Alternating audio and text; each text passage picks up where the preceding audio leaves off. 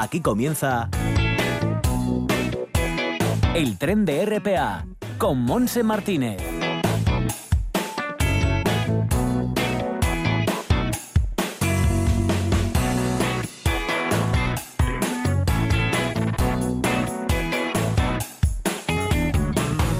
Hola, ¿qué tal? Aquí estamos, Bárbara Vega en el apartado técnico y quien os hablamos en Martínez. Vamos a estar juntos hasta las 2 de la tarde en esta jornada de miércoles día 11 de diciembre, ya soleada. En este momento tenemos sol en el Concejo de Gijón, no llueve, por lo tanto, y la temperatura que tenemos ahora es de 12 grados, ¿eh? pero puede subir un poquito hasta los 14, que será la máxima que tengamos en este concejo. Mirando las temperaturas, eh, vamos a dar un barrido y vemos que en Navia la máxima será de 16, en Cudillero 17, 15 en Avilés, 14 en Ribadesella y 15 en Llanes. Hablo de temperaturas máximas para hoy. 13 de máxima en Cangas de Onís, en el Valle de Nalón 12 grados, en Oviedo 12 también, igual que en Mieres, Lena y en Ayer un poquito menos, 11 grados y eso que hay viento del sur, con bastante intensidad, por cierto. En Tineo 12 grados con viento del oeste fuerte, en Somiedo 11 de máxima y 13 en Cangas de Narcea.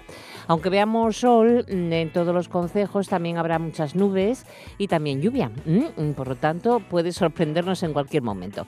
Así están las cosas en estos últimos días de otoño y nosotros en esta jornada de miércoles vamos a enseguida Vamos a empezar en Castrillón para estar con Desire León del colectivo Bordeando Castrillón. Seguiremos con el espacio solidario al alba de la ONG Sol de Paz Pachacuti. Para ello hablaremos, como siempre, con Javier Arjona. Y terminaremos con el espacio medioambiental del presidente de CEPESMA, Luis Laria. Es decir, nos subiremos hasta las 2 de la tarde al vagón mm, vital, el de Luis. Así que arrancamos ya en Castrillón.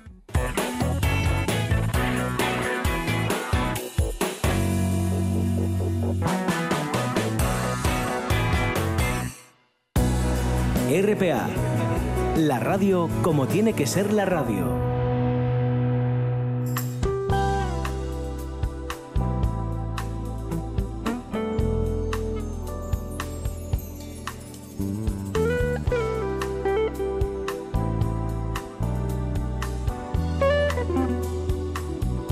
Una y diez de la tarde. Desde hace más de dos años, el colectivo Bordeando Castrillón trabaja para conocer la realidad de las asociaciones vecinales de la zona. Durante este tiempo se han desplazado por el municipio para entrevistarse con todas las asociaciones vecinales activas, hablando con, todos ellos, eh, tomando buenas notas de lo que les contaban. Y es lo que queremos saber ahora, conocer un poco cómo han trabajado en este sentido. Para ello estamos con Desiree León. Hola Desiree, bienvenida. Hola, buenos días. ¿Qué tal? Mucho trabajo trabajo estos dos años, por lo que veo. Sí, sí, mucho trabajo. Todavía queda finalizar un poco todo el análisis, pero seguimos en ello. Oye, ¿hay mucho movimiento asociativo en Castrillón? Sí, hay eh, activas, eh, hay 19. 19 asociaciones vecinales hablamos, ¿no? De vecinos. Sí. Diez, bueno, bastantes, ¿eh? Hay bastantes, sí. Y esas, hablamos de eh, asociaciones activas que trabajan el día a día, ¿verdad? Sí. Distribuidas por todas las parroquias, me imagino. Sí, por todo el Consejo de Castrillón. Bueno, cuéntanos entonces, lo primero de todo, ¿cuántas sois en Bordeando eh, Castrillón ahora? Pues somos cinco mujeres vecinas de Piedras Blancas mm. y todo esto surgió por eh, conocer la situación actual de las asociaciones de vecinos del Consejo de Castrillón. Con una pregunta. Sí, sí, ¿Por qué no es, por qué no hay asociación de vecinos en Piedras Blancas? No hay asociación de vecinos. En, Piedras. Blancas no, por el resto de, parroquias de Castrillón sí. Bueno, menos mal que os tienen a vosotros. Entonces, a partir de ahí quisimos conocer el día a día de estas asociaciones para ver si era viable o no una asociación de vecinos en Piedras Blancas o bien el impulso de otras formas de participación mm, que permitan mejorar el asociacionismo vecinal existente. Bueno, entonces, sí, dime, dime, dime, dime. No di cuenta que no quiero no, Entonces nos centramos un poco en cómo funcionaban, en sus demandas, sus necesidades, las actividades programadas, si tenían relación o no con el resto de asociaciones y el ayuntamiento, y cómo veían el futuro de la asociación en cuanto al relevo generacional. Y además de conocer de primera mano las asociaciones de vecinos, también quisimos escuchar al personal técnico y político de Castrillón, a través de grupos de discusión y de informantes clave que son personas que consideramos importantes o que nos podían proporcionar información necesaria para continuar recopilando. Madre mía, todo este trabajo nada más que cinco mujeres inquietas por esta Sí, cinco mujeres, sí. Por favor. Bueno, menudo trabajo que estáis haciendo, ¿eh? Sí, la verdad que sí. Todo ello de forma autónoma y autogestionada por Claro. nosotras mismas, con Sí, sí. nuestros propios recursos, porque no somos una asociación como tal. Esto siempre lo dejamos claro. Somos un grupo informal de jóvenes, pero que estamos organizadas. Desde luego, menudo trabajo, como digo, me estás dejando impresionada. Es decir, que os habéis reunido eh, conociendo las actividades, las inquietudes, la Sí. forma de participar, me imagino, porque además es que estamos hablando que en Piedras Blancas no hay asociación vecinal, pero es la capital del concejo, por lo tanto... No, no te escucho bien, ¿eh? Sí, a ver, vamos a mejorarlo. ¿De, de volumen o, o entrecortada? ¿Cómo me oye? Entrecortado. Entrecortado. eh, Ahora, ahora bien. Ahora mejor. Sí, bueno, sí. Vamos, a, vamos a seguir. Si ves a que tienes algún problema, me lo dices, ¿vale? Vale, vale. No, que decía que además estamos hablando de, de la capital del Concejo, Piedras Blancas, que no tiene Sí. movimiento asocia- eh, asociativo, pero eh, vecinal, perdón, pero sí eh, están los políticos, ¿no? El, gobierno municipal, donde seguramente estáis en contacto con todos ellos. Mm. Y, y este trabajo al final se lo vais a tener que, que dar, que entregar para, para que se vea la necesidad de Sí, no solamente de crear una asociación vecinal, sino también cómo trabaja el resto del municipio. Claro, es muy importante visibilizar el trabajo del resto de asociaciones porque eh, vemos o sea, que tienen numerosas ventajas, pero que detrás también implica un gran esfuerzo y trabajo. Que sí que es verdad que luego es recompensado y gratificante, que te da impulso para seguir haciendo cocinas en el concejo. Claro. En concreto, las entrevistas las organizasteis en varios bloques eh, para abordar varias cuestiones como los orígenes de las asociaciones vecinales, Sí. los objetivos, actividades que hacen a lo largo del año, perfil de los socios eh, que están en ellas, relevo generacional de las asociaciones vecinales. Bueno, Sí. y así, en, ya sé que todavía no está hecho el diagnóstico definitivo, porque claro, evidentemente lo tenéis que ordenar y eso también va a llevar su tiempo, unos cuantos meses, pero sí, Sí. en líneas generales, ¿os ha sorprendido algo de Sire? Mm, en cuanto al relevo generacional, a mí es lo que más me puede sorprender porque me gusta mucho, eh, bueno, pues esto de la tercera edad y todo, y vemos que las asociaciones de vecinos son llevadas a cabo por personas mayor, la mayoría, y nosotras siempre decimos que hay que implicar también a los jóvenes y a lo- para que pueda continuar el futuro de la asociación de vecinos. Y el resto de cocinas, pues próximamente, no podemos decir una Sí. fecha exacta de presentación, pero contamos con que sea antes del próximo verano. Ahora todavía estamos en la fase previa de recogida de datos de análisis, Mm. ¿Qué os para luego Sí, para luego devolver el diagnóstico a tanto a todas las personas que participaron como, por así decirlo, entre comillas, presentarlo en sociedad a todo el público y así que genere pues un punto de inflexión en los vecinos y vecinas en relación a, a cómo está la actividad participativa del municipio. Bueno, ¿y en el ayuntamiento no les interesa mucho todos esos datos que vais a ofrecer? Sí, me imagino que sí. Hombre, es muy importante decir esto. Sí, ¿eh? sí, sí, es ¿Y muy veis, ¿Y veis la posibilidad de que exista en Piedras Blancas una asociación vecinal? Una o varias, no lo sé. Sí, sí, eh, por eso consiste todo este diagnóstico, este análisis, para ver si, si resulta interesante, que se pueda aprovechar recursos o, o nexo de unión entre asociaciones que ya existen. Mm. Hombre, lo, más mm, habitual es que haya asociaciones vecinales por barrios, ¿no? Yo no sé si, Sí. si cuántos, supongo que mm, Piedras también tendrá barrios, Sí, son las parroquias, las no parroquias. sí, barrios de- como tal, parroquias, sí, ¿Parroquias dentro de la capital o hablas del Concejo de Castrillón? del Concejo de no, Castilla. no, yo digo en Piedras Blancas, Ah, no hay así zonas No, no, que diga el barrio de... Es, pero bueno, podría haber una asociación vecinal eh, de Piedras Blancas, por ejemplo, Sí. ¿no? Que comprenda toda, todo... todo y, y- es que era eso, Sí, que nos llamaba la atención que justamente en la capital del, del municipio no existiese, que sí que es verdad que existió hace muchísimos años, pero bueno, eran por otros otros tiempos y otras demandas políticas para conseguir recursos.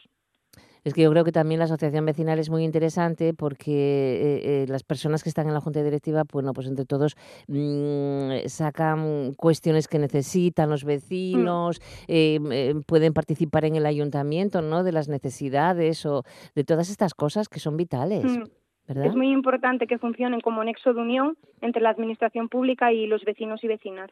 Claro, y eso lo hacen el resto de asociaciones, Sí, sí, ¿ves? sí. Y en Piedras nadie. Hombre, en Piedras es verdad que tienen ya el ayuntamiento como más a mano, ¿sabes? Tienen los recursos más acercados que las zonas rurales, que es donde existen las asociaciones de vecinos. Pero es diferente, es, diferente la, lucha por, por, no sé, mejorar ciertas zonas o necesidades mm. que no hay que se pidan, ¿no? Es más, es mucho más interesante. Oye, pues eh, son datos que, mm, que vais a sacar eh, un buen libro de, todo ello que presentaréis, dices que antes del verano. Eso intentaremos. Sí, sí. Es que estáis trabajando, claro, cinco.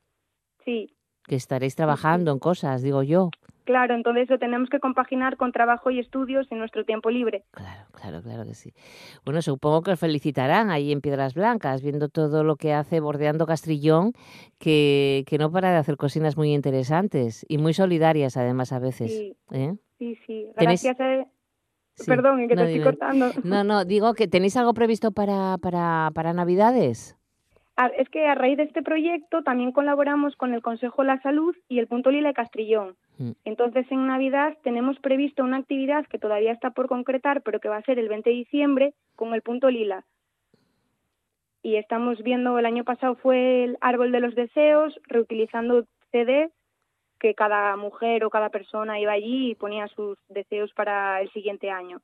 Y este año, pues, haremos algo similar, estamos concretando. O sea que la semana que viene ya. Sí. ¿Eh? Todavía estamos ahí ya concretando. Bueno, pues eh, ya nos lo contarás y así también lo vamos a anunciar.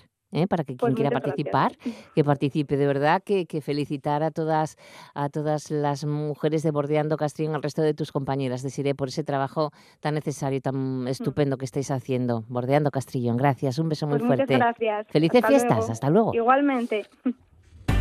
Está sintonizando RPA, la radio del Principado de Asturias, la autonómica, la tuya, la de todos.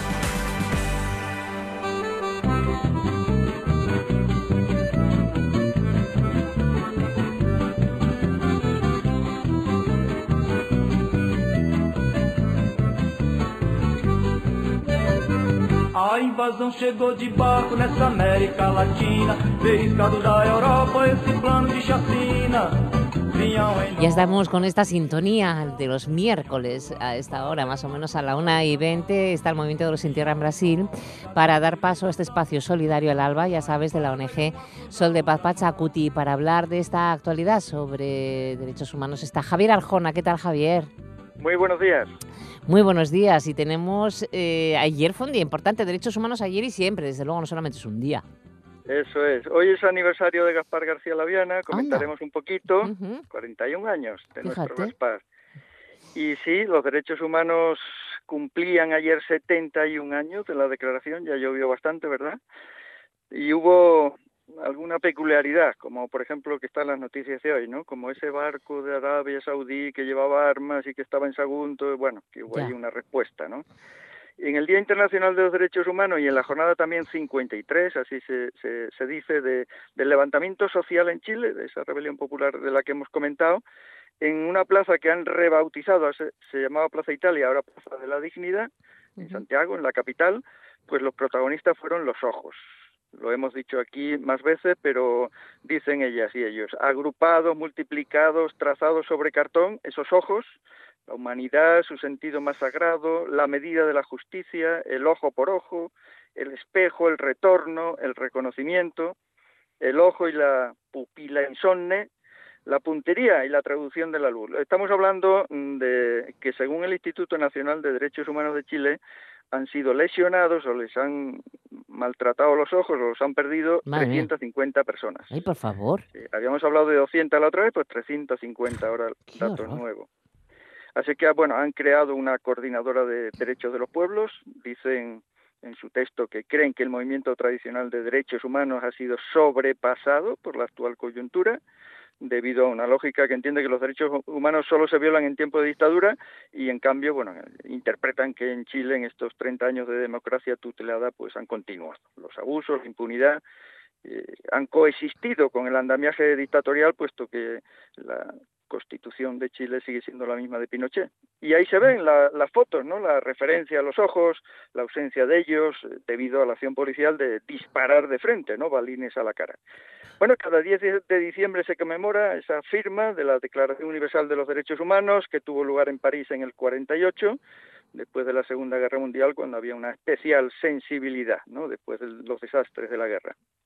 Una novedad asturiana es la presencia de un presidente como Adrián Barbón ayer en una conferencia específica, como la de Saminair, en el Calatrava ayer, ¿no?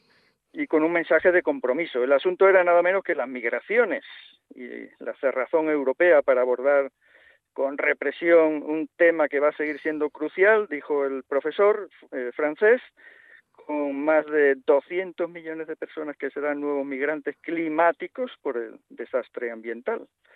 Eh, los temas coloniales, sobremanera, pues los de la visión francesa, por, por ser esta persona de, de, ahí de Francia, o sea, África, Senegal, Mali, fueron a los que el profesor hizo más referencia eh, explícita y con unos datos muy pesimistas, la verdad, y la necesidad de contrarrestar desde el activismo, desde la actividad en defensa de los derechos humanos esa tendencia pésima de las relaciones entre Europa y África, que no sea solo vallas, concertinas y, y muros.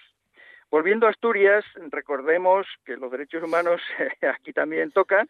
Los datos conocidos y presentados en el Parlamento nuestro en Asturias en octubre fueron del 20,9% de la población se encuentra en riesgo de pobreza o exclusión social. Esos son 215.000 personas, que se dice rapidito y luego el indicador de privación material de material severa, otro otro medidor, se ha incrementado en el último año del 3,5 al 6 y eso son 40.000 personas, lo que evidencia un empeoramiento de las condiciones en las personas que ya se encontraban en una situación más comprometida y sitúa a Asturias por encima de la tasa estatal del 5,4. Así que sí se considera muy importante el gesto, la presencia y las palabras del jefe de gobierno asturiano y de la consellera que también estaba ahí, pero hay que compaginarla con los hechos, con una necesaria mayor diligencia. Todavía no se ha convocado el Consejo Asturiano de Cooperación, se está acabando el año, todavía no se han reunido las ponencias, entre ellas la de Derechos Humanos, todavía no se les ha permitido pues hacer su trabajo, sus tareas. Y eso urge, que los cuatro años pasan muy rapidito. bueno, la desigualdad, la desigualdad está en el meollo ¿no? de, de, los derechos humanos. Acabamos de tener ahora mismo, delante del Ayuntamiento de Langreo, una actividad, se han leído artículos de la declaración del 1948 y se ha instado a cumplir y a hacer cumplir esos derechos como corresponde. Fíjate, citando un, un texto de la propia ONU, es preciso que nos movilicemos a escala internacional de manera pacífica pero firme para promover un mundo de derecho, dignidad y posibilidades para todos. Los responsables políticos de 1948 comprendieron claramente ese ideario. Lo entienden ahora exhortamos a los dirigentes del mundo a que demuestren una auténtica capacidad de liderazgo, una visión a largo plazo, a que, no, a que dejen de a un lado los estreches intereses políticos nacionales en aras al porvenir de todos, incluidos ellos mismos y sus descendientes. ¿Quién dice eso? Pues nada menos que la relatora de la ONU para los Derechos Humanos en el día de ayer. Mm. Pues hablando de derechos humanos, mañana en Siero, en el auditorio, eh, hay derechos humanos, pero, pero sin premio. ¿Cómo es? Así es. Es una actividad que, que, han preparado las asociaciones del Consejo Local de Solidaridad de Siero, que el año que viene cumpliría 20 años este consejo, en ausencia de convocatoria formal de dicho consejo, que desde febrero no se reúne, y en ausencia de premio, en ausencia de explicación de por qué, porque no hay premio. A nadie, pues no lo sabemos, a nadie, ni a las asociaciones, ni a las propias concejalas han querido explicar el por qué porque han preguntado varias veces en el Pleno y en las comisiones, el por qué se eliminó la cooperación 2018, por qué se dejó de hacer la convocatoria de cooperación de este año 2019, que ya acaba, aunque existe partida presupuestaria para ello, y el por qué se elimina la cooperación del presupuesto del 2020 el año que viene, puesto que ya lo han aprobado. Y el por qué este año, pese a estar la partida aprobada, no hay premios de derechos humanos. Pues resulta que a los periodistas tampoco han querido decírselo el alcalde de Siero porque se lo han preguntado, nos dijeron ayer en una rueda de prensa que tuvimos. Y entonces, pues las asociaciones mañana jueves están convocando a una actividad de derechos humanos en el auditorio, en el mismo lugar donde ayer, hoy debería estar entregándose el Premio Internacional de Derechos Humanos de Siero número 19, ¿no? Pero que no se hace. Habrá poemas, habrá música, se recordarán los 18 premios de derechos humanos de Siero de 18 años consecutivos y antes, a las siete y media, se saldrá en pasacalles desde el ayuntamiento con la charanga Ventolín, con pandereteres nuntamos toes rumbo al auditorio, celebrando los derechos humanos y la declaración aprobada hace 71 años. Y luego, bueno, hay las intervenciones especiales de Yanaína Stronzaque, que es del Movimiento de los Sin Tierra de Brasil y que fue la primera entidad premiada en 2001 y del profesor Miguel San Miguel a nombre de la Flotilla de la Libertad, que fue la última, la última entidad premiada el año pasado, en 2018. Mañana en Ciero, en el auditorio, cita para todo el mundo. Pues ahí eh, podréis estar, porque es un acto abierto, ¿no? Me imagino, a todo aquel que desea asistir. y eh, pasado mañana, el viernes, eh, Javier, premio, aquí sí hay premio al Sahara en la cultural y mm, emergencia climática en Avilés. Sí, coinciden en la hora, a ver cómo hacemos para repartirnos. a las 7 en Avilés, pues el tema del desastre climático nos provoca y Asturias por Clima organiza manifestación eh, en Avilés. También mañana jueves, antes, mañana jueves a las 12 en Cuatro Caminos a la entrada del puerto del Musel, la Rede, que así se llama esta plataforma, ha convocado una concentración de rechazo a la contaminación producida por el carbón de importación Coincide que acaba de salir un informe contundente de Greenpeace con los datos de importación de carbón de Colombia, de Sudáfrica, de Brasil, de Rusia al puerto de Sisión. O sea, cerramos nuestras minas y quemamos carbón extranjero. Y conocemos especialmente los efectos de esas minas enormes a cielo abierto que está produciendo en Colombia, ¿no? Lo hemos visto, hemos estado con las comunidades Guayú, del pueblo indígena que allí habita, con los sindicatos del carbón de aquella zona, recabando el testimonio de las afectaciones graves al, medio ambiente, a la salud, a la vida de los pueblos indígenas, que, que, viven en esos territorios y que son expulsados, desplazados, sus ríos desviados del curso para que el mineral llegue a nuestro puerto. Bueno, pues en Avilés, el viernes, la movilización es complementaria, como es de suponer, con la cumbre del clima en Madrid. Sale de la pista de la exposición Parque de las Meanas hacia el ayuntamiento, se darán detalles de, dicha cumbre del clima y de las propuestas que hayan sido trasladadas ¿no? desde los movimientos sociales y ambientales. Y en paralelo, eh, media hora más tarde, a las siete y media, en la Sociedad Cultural Gijonesa, que ahora tiene sede en la antigua Escuela de Comercio, hace entrega formal de su premio Ballesteros a la Asociación Asturiana de Solidaridad con el Pueblo del Sáhara, a las siete y media en ese espacio de la antigua Escuela de Comercio. Hace el número 26 de los premios o reconocimientos de la cultural y dicen en su invitación que tras la entrega la, cultural invita a un pincheo de confraternización. Sáhara Libre. Felicitaciones entonces. Pues sí, señor. Felicitaciones porque se lo merecen. Y el lunes que viene, que ya es día 16, más derechos humanos de pensionistas y de las madres de la Plaza de Mayo, Javier. Sí, porque los derechos humanos, bueno, abarcan todos los espacios y de las personas pensionistas también, reconocidas en la Declaración de la ONU, en la Constitución española, pero pendiente de reforzar y de actualizar, ¿no? Pues hay una manifestación por la mañana en Oviedo saliendo de Renfe a las 12 del movimiento de, pensionistas. Y luego Hueligaita es ese colectivo de gente veterana de, que, por la tarde los lunes se reúne en Gijón, pues a las 6 en la Plaza 6 de agosto dedican un tema semanal, cada semana un tema, pues eh, los derechos humanos y las madres de la Plaza de Mayo de Argentina, referentes universales de la lucha contra la impunidad. Eso es el lunes 16. El lunes. Bueno, ¿hay alguna cosa más que añadir, Javier? Sí, queríamos comentar un poquito, ¿no? De Gaspar ah, eh, en su aniversario. 41 eh, años después, el año anterior fue anterior eh, como eran los 40 años pues fue más intenso no recordemos el libro Gaspar García la habían visto desde Asturias la referencia en el libro de Mujeres errantes de Pilar Sánchez Vicente la reedición del libro de poemas Cantos de amor y guerra del propio Gaspar García Laviana eh, y el COMI de Ruma Barbero Gaspar a tiempo completo. Ahora hemos conocido que el foro Gaspar García Laviana, el foro es integra gente cristiana, ¿no? militantes cristianos, acaba de editar y publicar un nuevo libro, Mi vida junto a Gaspar, cura y comandante sandinista, de Pedro Regalado. El foro Gaspar García Laviana también realiza su tradicional evento de aniversario en Tuilla este sábado a las 12. Primero la parte religiosa en la parroquia y luego fuera pues la ofrenda floral a Gaspar García Laviana, referente de compromiso y de solidaridades. Esta, esta nueva publicación tiene un sesgo especial, digámoslo así. Pedro Regalado, ¿quién era, quién, quién era y quién es este hombre? Pues era el cura que formó equipo pastoral con Gaspar, atendiendo la parroquia de Tola y San Juan del Sur durante ocho años allá en Nicaragua y que ya se conocían y compartían inquietudes desde el, seminario. Es decir, que compartieron ambos las vicisitudes, dos curas jóvenes que llegan a un país en dictadura, eh, condiciones muy miserables de vida del campesinado y que las intenciones de cambiar situaciones de injusticia pues chocan con los intereses homocistas que incluía a los obispos de la época, ¿no?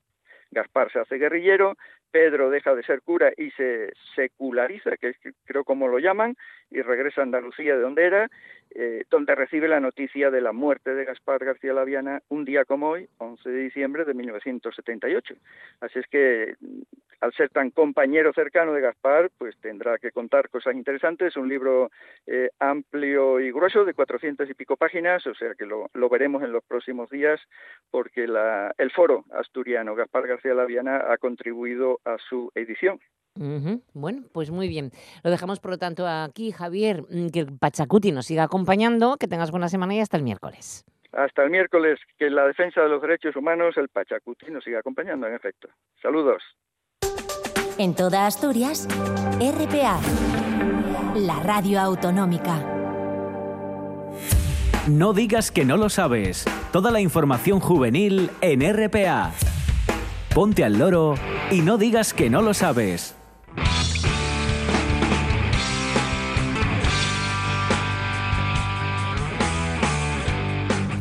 Pues vamos a la 1 y 34 a daros unas cuantas eh, noticias culturales. Vamos con la charla Velázquez, la broma de las meninas, que dará Rafa Rollón hoy miércoles a las siete y media de la tarde en la sede de Gesto en Gijón, que es en la antigua Escuela de Comercio. Una primera charla que impartirá este artista y profesor de la serie Imaginarte, que constará de ocho conferencias sobre la imagen y el arte que se desarrollarán mensualmente en la sede de Gesto.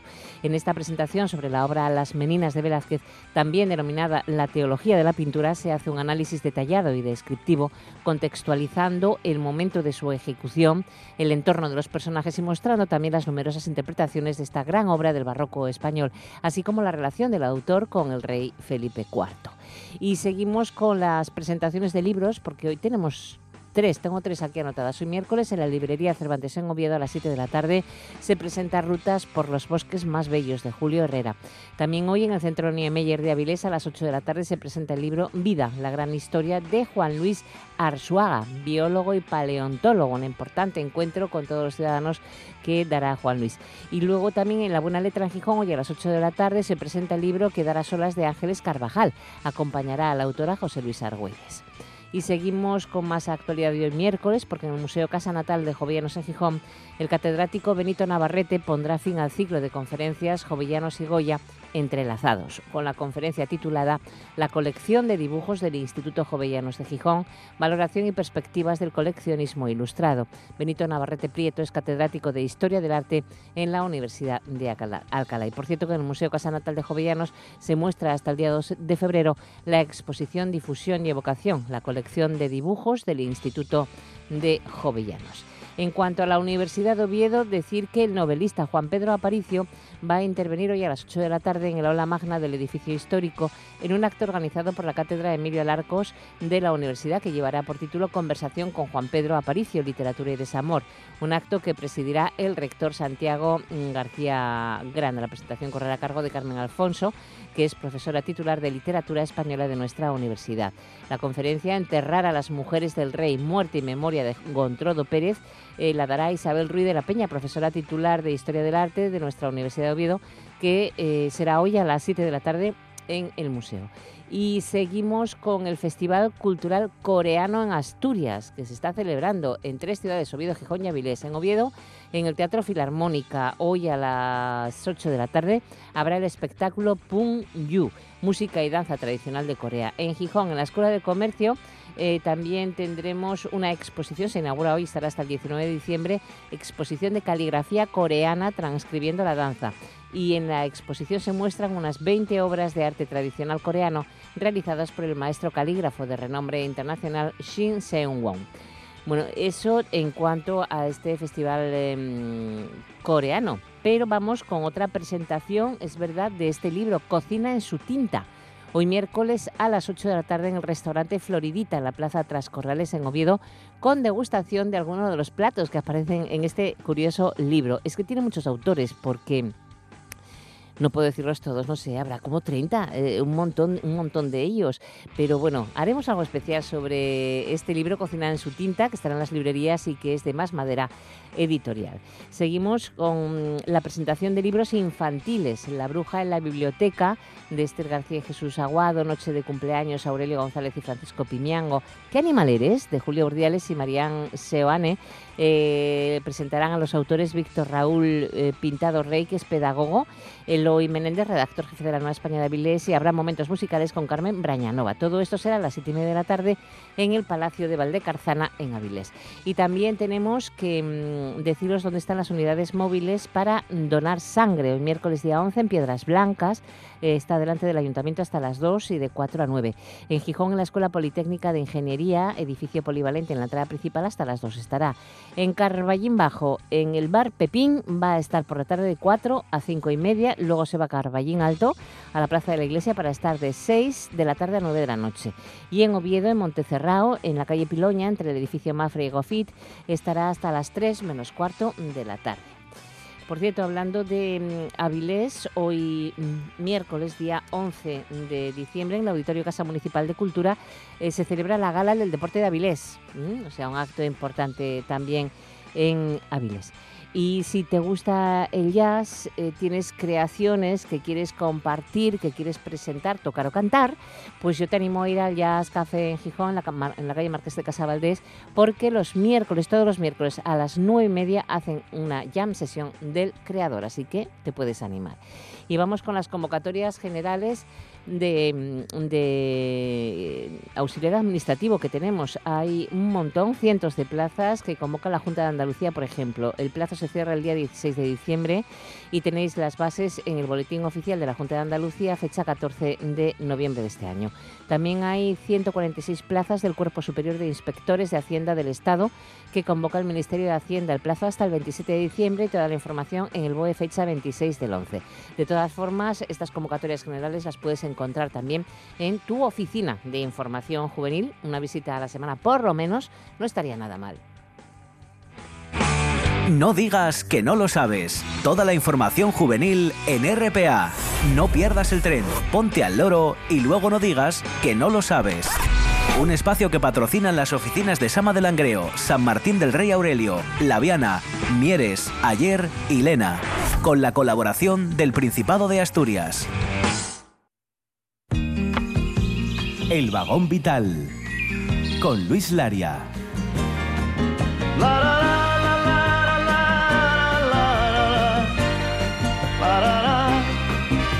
quisiera ser civilizado como los animales 2 menos 20 de la tarde, bueno, 2 menos 19 ya. Y estamos, como todos los miércoles, subiendo a este vagón vital que nos ofrece siempre Luis Laria, presidente de CEPESMA. ¿Qué tal, Luis? ¿Cómo estamos? ¿Cómo está? ¿Estás en Valdés? bien, bien, estoy en Valdés, sí, estoy en Valdés. ¿Luce el sol? Ya me quitaste, ya me quitaste un minuto hoy, ¿eh? ¿Ah, sí? nada, hombre. Hablas más rápido, ya está. Hace sol, hace sol, hace viento, hace sol. Sí, sí, y sí. Nos espera también aquí otra pequeña tormentilla, por lo menos hasta el sábado. sí, mañana y pasado mañana empeora, yo creo. Me parece que, llega un temporal de mucho, mucha ola, ¿no? mucha marejada, mucho más. Es que tenemos, todas las semanas tenemos que tener aquí una picada en la puerta de lo que es esta climatología. Pero mira, mm, hablando antes, que siempre te escucho con todo el tema de actividades culturales, ayer precisamente a las 8 de la tarde estuve en una en una obra de teatro fantástica, ¿Ah, espectacular, me encantó. Bueno, ¿En dónde? Me Sí, eh, precisamente pues en Soto de Rivera. ¿eh? Ah, qué bien. Y era por parte de la Asociación de Teatro Baluarte de Puerto Vera. ¿eh? Hombre, que los amigos de Baluarte en teatro. Pero fantástico, fantástico. Desarrollaban una obra que era una trama derivada de alguien que va a pedir un, un crédito. ¿eh? Y fíjate que en lo que da para tal que entre que lo firman y no lo firman, pues algo fantástico. Risas, eh, sí, además no parar. Y además hoy mismo voy a ir también, porque además yo soy socio de honor y tengo el mm. premio de esta otra asociación fantástica de teatro que es El Órreo. ¿eh? de Barcia, ¿no? Eh, efectivamente, El Órreo de Barcia, una, una, una, entidad cultural fantástica que tenemos también en los Occidente de Asturias. Y voy a ir a verlos, voy a ir a verlos porque es la última actuación que van a hacer del año de una obra que es mucho ruido y pocas nueces. Ah, también hacen en Soto de Rivera a las 8 de, la tarde hoy, ¿eh? y voy, voy, a verla. Bueno, pues hay cosas muy interesantes y a mí el teatro siempre me encantó, por eso lo hago. Pero mira, eh, ya que estamos hablando de, de, obras fantásticas. Ah, de obras de teatro, sí. De obras fantásticas de otros teatros que son naturales. Eh, esta semana tenemos que mirar al cielo. Tenemos que mirar al cielo porque tenemos la suerte de que van a coincidir, sobre todo desde mañana y hasta el día 14, pues vamos a tener la más importante lluvia de estrellas también, que son las Gemínidas, en honor a esa constelación que es la de Géminis, ¿no? Y que proceden del asteroide 3200 Phaeton. Bueno, pues hay que hay que disfrutar y a la vez que estamos mirando el cielo, fíjate que podemos ver pues esas eh, fantásticas recreaciones lumínicas que dejan esas estelas, pues vamos a poder ver también ver a Venus y a Saturno muy juntos, muy juntos, muy juntos. Una de las pocas veces del año que podemos ver a estos dos planetas muy juntos, ahí a primera hora de la noche y hacia el sureste. Si miramos, vamos a ver una luz espectacular, que es precisamente la de Venus. Bueno, pues podemos ver a Saturno. Y si tenemos un pequeño telescopio, por pequeño que sea, pues podemos ver incluso los anillos de Saturno. Porque al estar en, esa, en, esa, en ese ángulo de refracción es fácil que podríamos, pudiéramos ver los anillos. ¿eh? Algo interesante, mira el cielo en estas etapas de invierno, que es cuando mejor se ve el cielo precisamente en Asturias, sobre todo lloviendo como está lloviendo constantemente, pues tenemos la, atmósfera bastante limpia. Sí, no, pasa que, que, necesitamos un poco mm, de cielo despejado. Sí, de, que, esté, no esté nublado, claro, porque tener que andar abriendo nubes ahí no, no es plan. ¿eh? Exacto, sí, sí. No es plan. Un día como el día 11 de, de, lo que estamos precisamente hoy, día 11 de diciembre, sabes que es uno de los días maléficos a nivel de catástrofes naturales. Mm pues eh, muchas culturas y muchas sociedades lo tienen asociado a un día maléfico.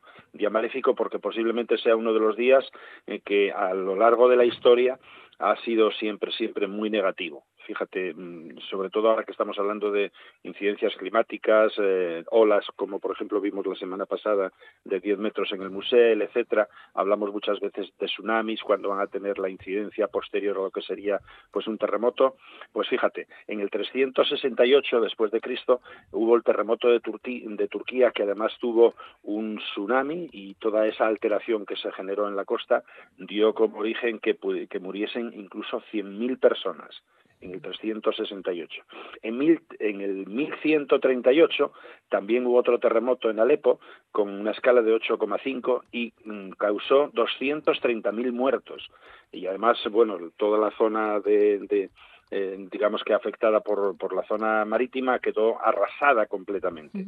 En 1634, también un 11 de diciembre como hoy, pues también la costa alemana y los Países Bajos, que ya tenían hechas unas defensas precisamente para evitar la incidencia del mar, porque están siempre un poco por debajo del nivel del mar, eh, recibieron una marejada ciclónica que cambió incluso la estructura de varias islas y fue lo que se denomina la incidencia de Buchardi bueno, pues murieron 25.000 personas ahogadas y otras 3.000 desaparecieron. Te estoy hablando de incidencias simplemente en marinas, ¿eh? por, por condiciones eh, climáticas ciclónicas o lo que sean precisamente denominadas así, pues alteraciones de, de lo que podía ser tsunamis, que antes no se llamaban así, claro. En 1737, también otro 11 de diciembre, Calcuta, esa capital que es la capital de la región de Bengala en la India, también murieron en total unas 32.000 personas.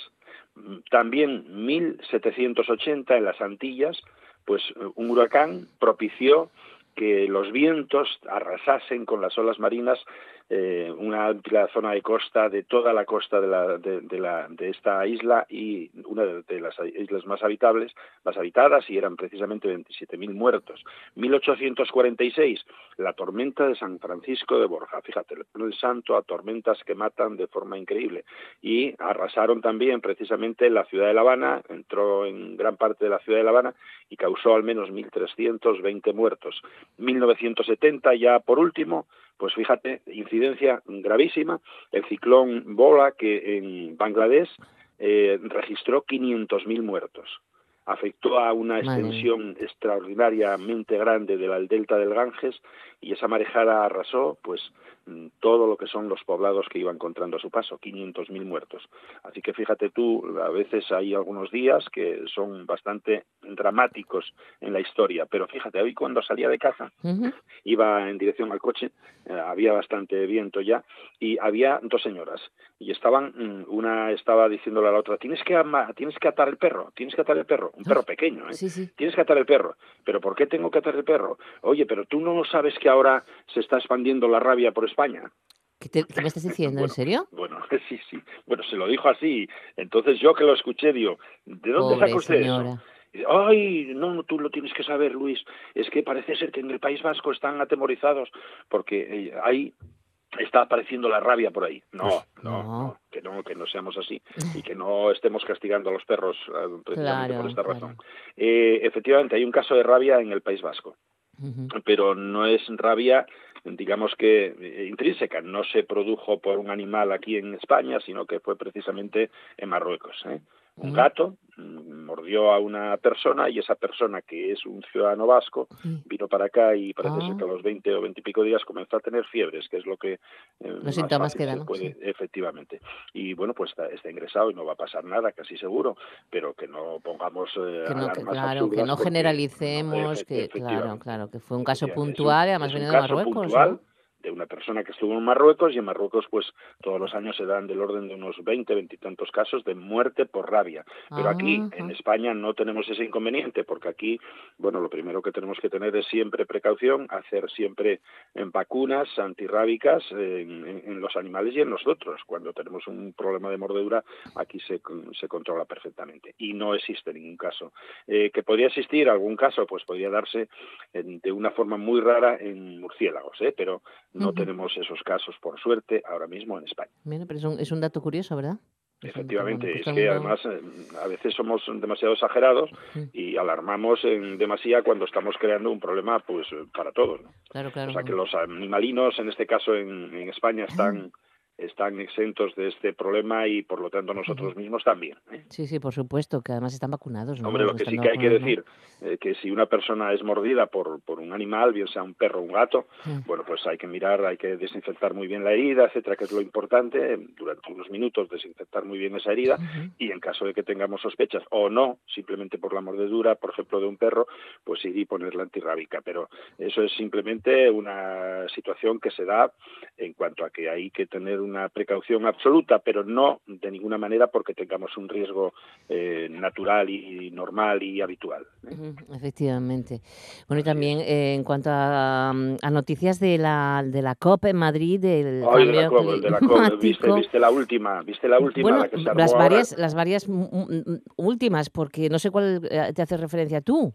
Hago referencia a que rompieron se rompe se rompen las negociaciones porque algunos de esos países en los que estaban precisamente en la mesa de lo que era eh, la agenda de género pues resulta que se levantan de la mesa y marchan. Algunos de esos países em, rompieron las negociaciones eh, porque bueno no aceptan que, en este caso Naciones Unidas pues que mm, ponga un punto y un apartado que creo que es interesante en cuanto a la prevalencia de darnos cuenta de que la mujer va a sufrir más consecuencias precisamente mm, de lo que es la acción del cambio climático no eh, claro aquí mm, vamos a los radicalismos en algunas ocasiones tanto por eh, defecto como por exceso y ocurre esto. Creo que el cambio climático afecta a todos por igual está claro que sí.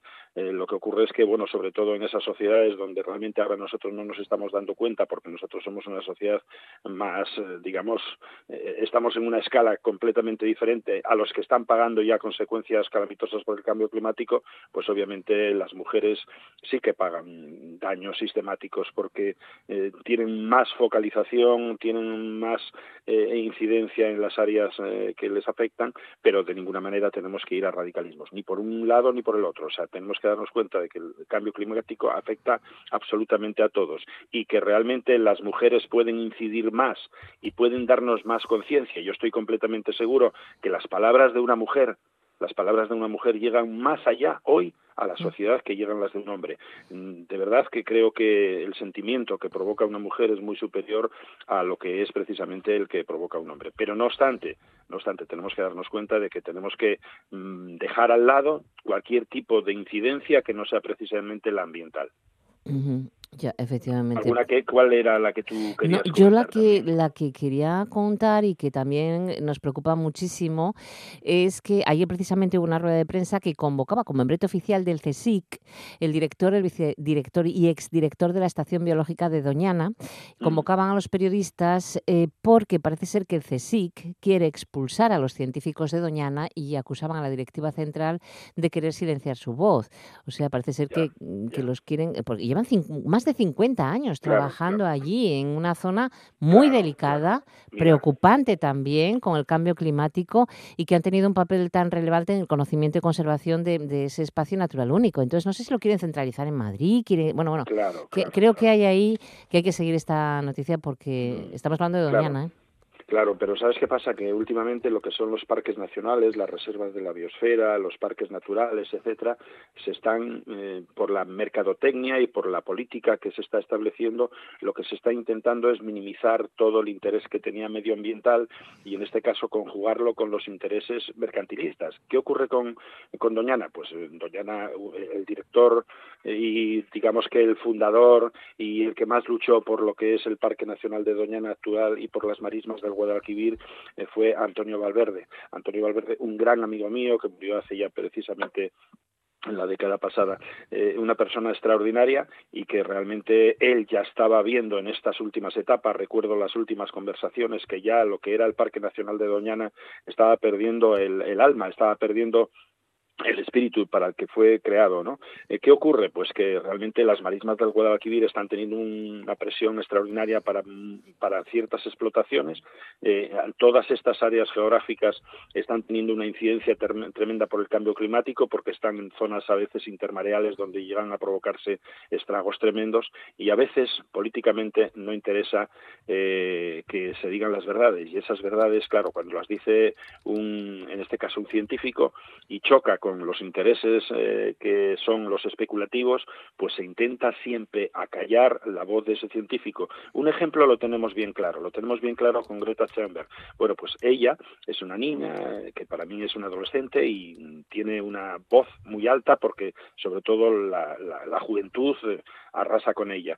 Eh, hay muchos científicos que están diciendo lo que dice ella y nadie les hace caso. Queda simplemente metido en un cajón a ver qué pasa e incluso nosotros los adultos, pues no somos conscientes de que realmente la realidad no la podemos tapar y no podemos tapar las bocas. Te diré una cosa, fíjate. dime. Eh, en noticia de esta misma semana, eh, durante este año y, bueno, durante el 18 y el 19, se han matado a 207 personas defendiendo la tierra en Asia y en, América Latina.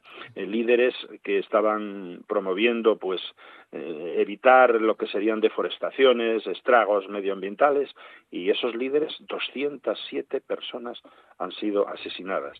Eh, ¿Estamos en esta situación? Bueno, pues eh, a ver cuándo somos conscientes de que tenemos que frenar eh, esto, esta, esta condición tan sumamente triste y que los bártulos no sean los mismos, los de la decadencia. Efectivamente, bueno, y, y, después se me había se me había olvidado, Luis, hablábamos al principio mm, de, cómo estaba el estado del mar, del temporal y todo esto, y es que, eh, no sé si antes de ayer, eh, el Salvamento Marítimo rescató frente a Puerto de Avilés a cinco tripulantes de un buque mercante que resultaron heridos al ser barridos en cubierta por una ola, nada más salir de, de la boca claro, efectivamente. Es que mm, vuelvo a decir que cuando se ponen alertas amarillas o alertas naranjas, ojo, ojo con lo que pasa incluso un mercante como este, que era de ciento cincuenta y tantos metros, pues sufre consecuencias. Imagínate que otra persona saliendo con un, con, un, con una, un bote de estos chiquitín también tuvo que ser rescatado pues en la entrada de, de lo que son los muelles del Iquerique, eh, porque no se le ocurrió que ir a hacer otra cosa que vela, salir del puerto de Gijón, pues anteayer del puerto deportivo con una embarcación que no es una embarcación, no recuerdo ahora cómo es el nombre, pero es un, es un por decirlo así, es una tabla casi poco más que una tabla de sur con una con una pequeña vela. Se le ocurre salir a hacer vela cuando realmente estamos en una situación muy preocupante del mar. Bueno, a veces es que la incongruencia y la falta de sentido común hace que no solamente se ponga en riesgo ellos, sino que incluso podemos poner en riesgo a pues otras personas. A los equipos de rescate o personas. Exactamente, que hay que tener un poco de.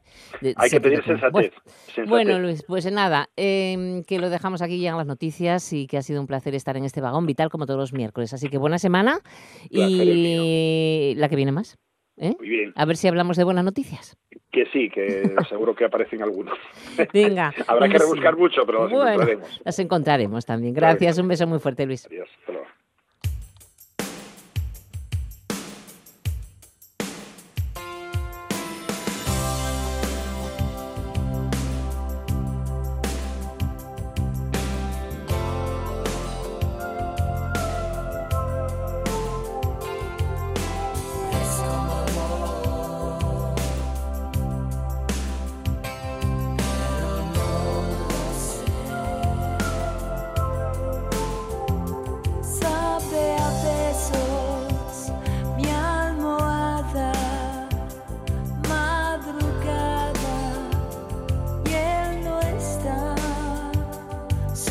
Se nos iba esta voz el pasado lunes 9 de diciembre, la voz de Mary Fredrickson, cantante de Rosette.